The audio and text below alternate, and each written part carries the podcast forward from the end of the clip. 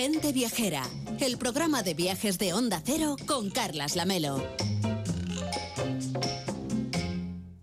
Porque mañana, Mariano, 26 de febrero, cumple años el Parque Nacional del Gran Cañón del Colorado. Será el 116 aniversario de la incorporación del territorio a la red de parques nacionales de los Estados Unidos.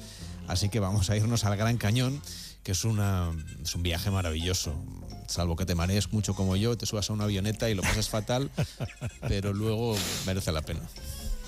Bueno, sí, pero eso no es culpa del cañón. No, no, no, es culpa, es culpa de la avioneta y de, del quien les habla que se marea hasta en un columpio. Efectivamente, eso es otro problema, pero que también seguro que en otras condiciones merece la pena. El gran cañón. No, yo volvería, ¿eh? no, no, pasa nada, se sufre un rato y ya está una maravilla, como decías, de la, de, la, de la, naturaleza, de todo el planeta. Un cañón formado, sobre todo, por la erosión del río Colorado, que estableció parte de su curso hace 6 millones de años en el área de drenaje de una meseta, de la meseta rocosa elevada que ocupaba este territorio. Una erosión impresionante, primero por la profundidad alcanzada en ese, en esa, en ese trabajo del río y, y, otros fenómenos que han ido erosionando, por la profundidad alcanzada 6 millones de años después, más de kilómetro y medio hay de desnivel. Y sobre todo porque a lo largo de los casi 450 kilómetros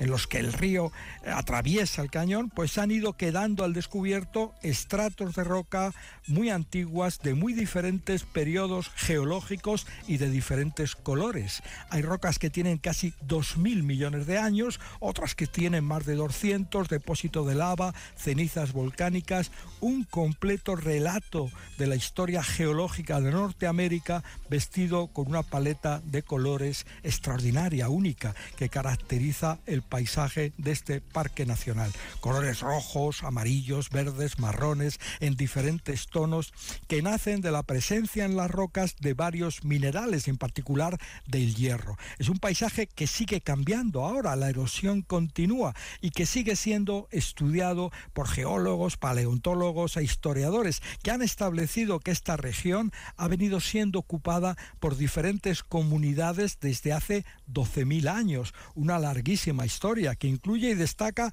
nombres españoles porque se considera que el primer europeo que vio el Gran Cañón era un español. Por cierto, que no le gustó, no se puede decir que disfrutara de su encuentro. Bueno, porque claro, seguramente no era tan verde como, como otras zonas de América. Oye, ¿cómo fue esa historia, el encuentro de los primeros españoles que vieron el Gran Cañón del Colorado?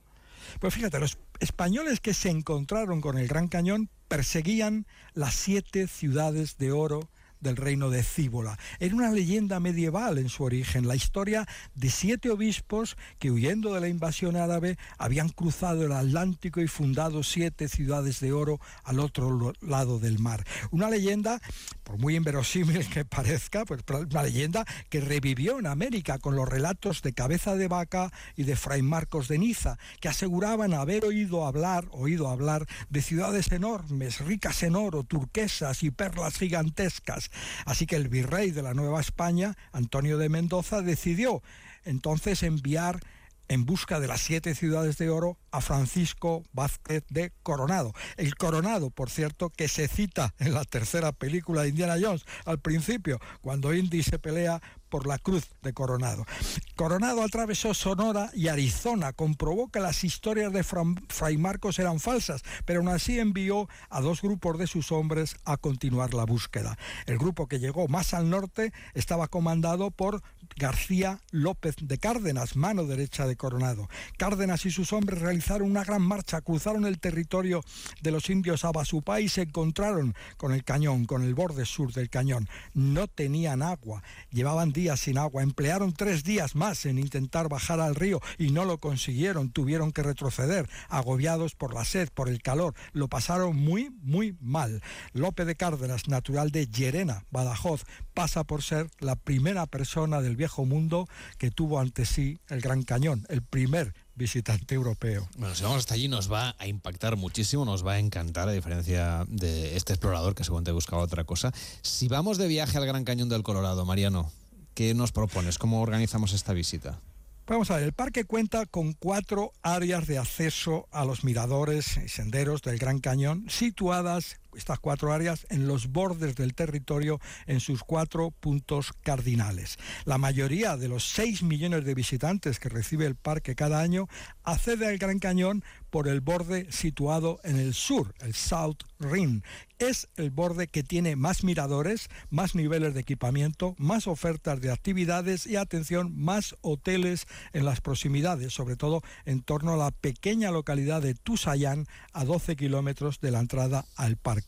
Aquí en el borde sur nació el turismo en el Gran Cañón, con la creación en 1905, antes de que se determinara para la zona la condición de parque nacional, la creación en 1905 del primer hotel, el Hotel El Tobar, que continúa Para llegar al área de servicios del borde sur, junto al centro de visitantes, hay autobuses desde Tusayán y grandes áreas de aparcamiento para quienes llegan en su propio vehículo. Es muy importante nada más llegar a acceder al centro de visitantes. ¿Por qué? Porque este es el lugar que cuenta con más información de toda la zona. Es aquí, en este centro, donde se informa de los horarios y recorridos que hacen los autobuses gratuitos prácticamente todo el día que salen del aparcamiento principal y van parando junto a los 12 miradores de esta área del parque. Tú te subes en uno de ellos, te bajas cuando quieras, te vuelves a subir, están las paradas muy bien indicadas y toda la información está en este centro que también informa sobre los mejores lugares para ver atardecer,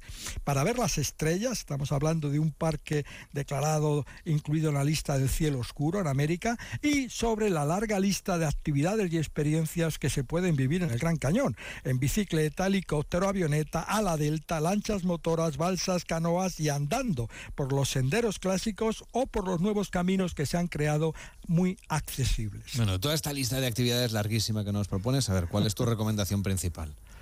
Bueno, pues yo destacaría, no digo, no atrevo a recomendar, pero sí destacaría las más singulares. Una en el borde sur y otra en el borde oeste. En el borde sur, la experiencia más singular, creo, sin duda, es bajar al fondo del cañón en mula. Ah, ahí no me hubiera mareado, Mariano. De haberlo sabido, hubiera ido en mula marea poco y además mejora el avión en lo que decía el poeta Manuel Alcántara, que en Mula todo es ventanilla. Exactamente, no hay problema. Ahí no hay problema. Bueno, es una tradición que se incorporó a la oferta de actividades hace casi un siglo y continúa. Hay solo 10 cabalgaduras disponibles por día.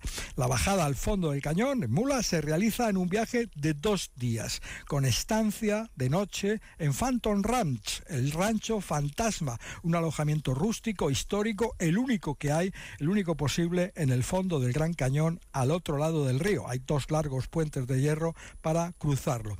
Es una muy atractiva experiencia, no hay duda, pero atención porque hay cola. Esta semana en la que estamos se ha abierto el plazo para optar a las plazas disponibles en marzo de 2025, del año que viene. O sea, hay que apuntarse con más de un año de anticipación.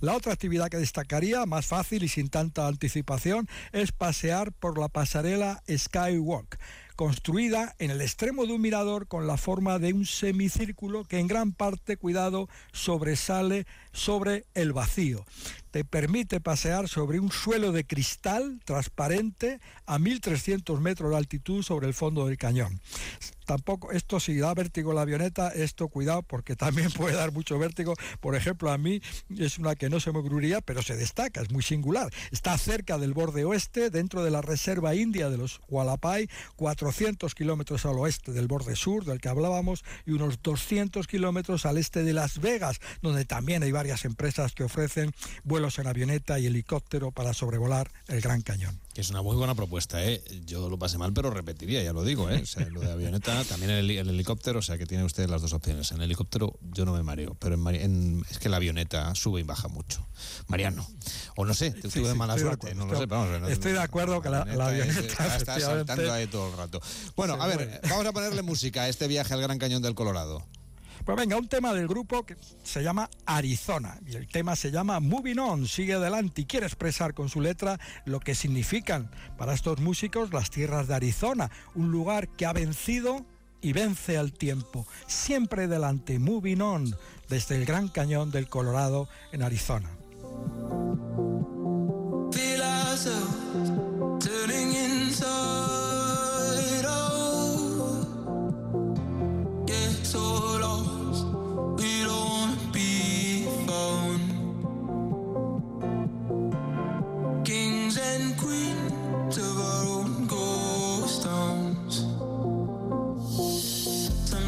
Feel like dancing, some nights we feel like crying, some nights we feel like living, some nights we feel like dying, some nights we feel like staying out. We can't stand Mariano, cuídate mucho y hasta la próxima semana.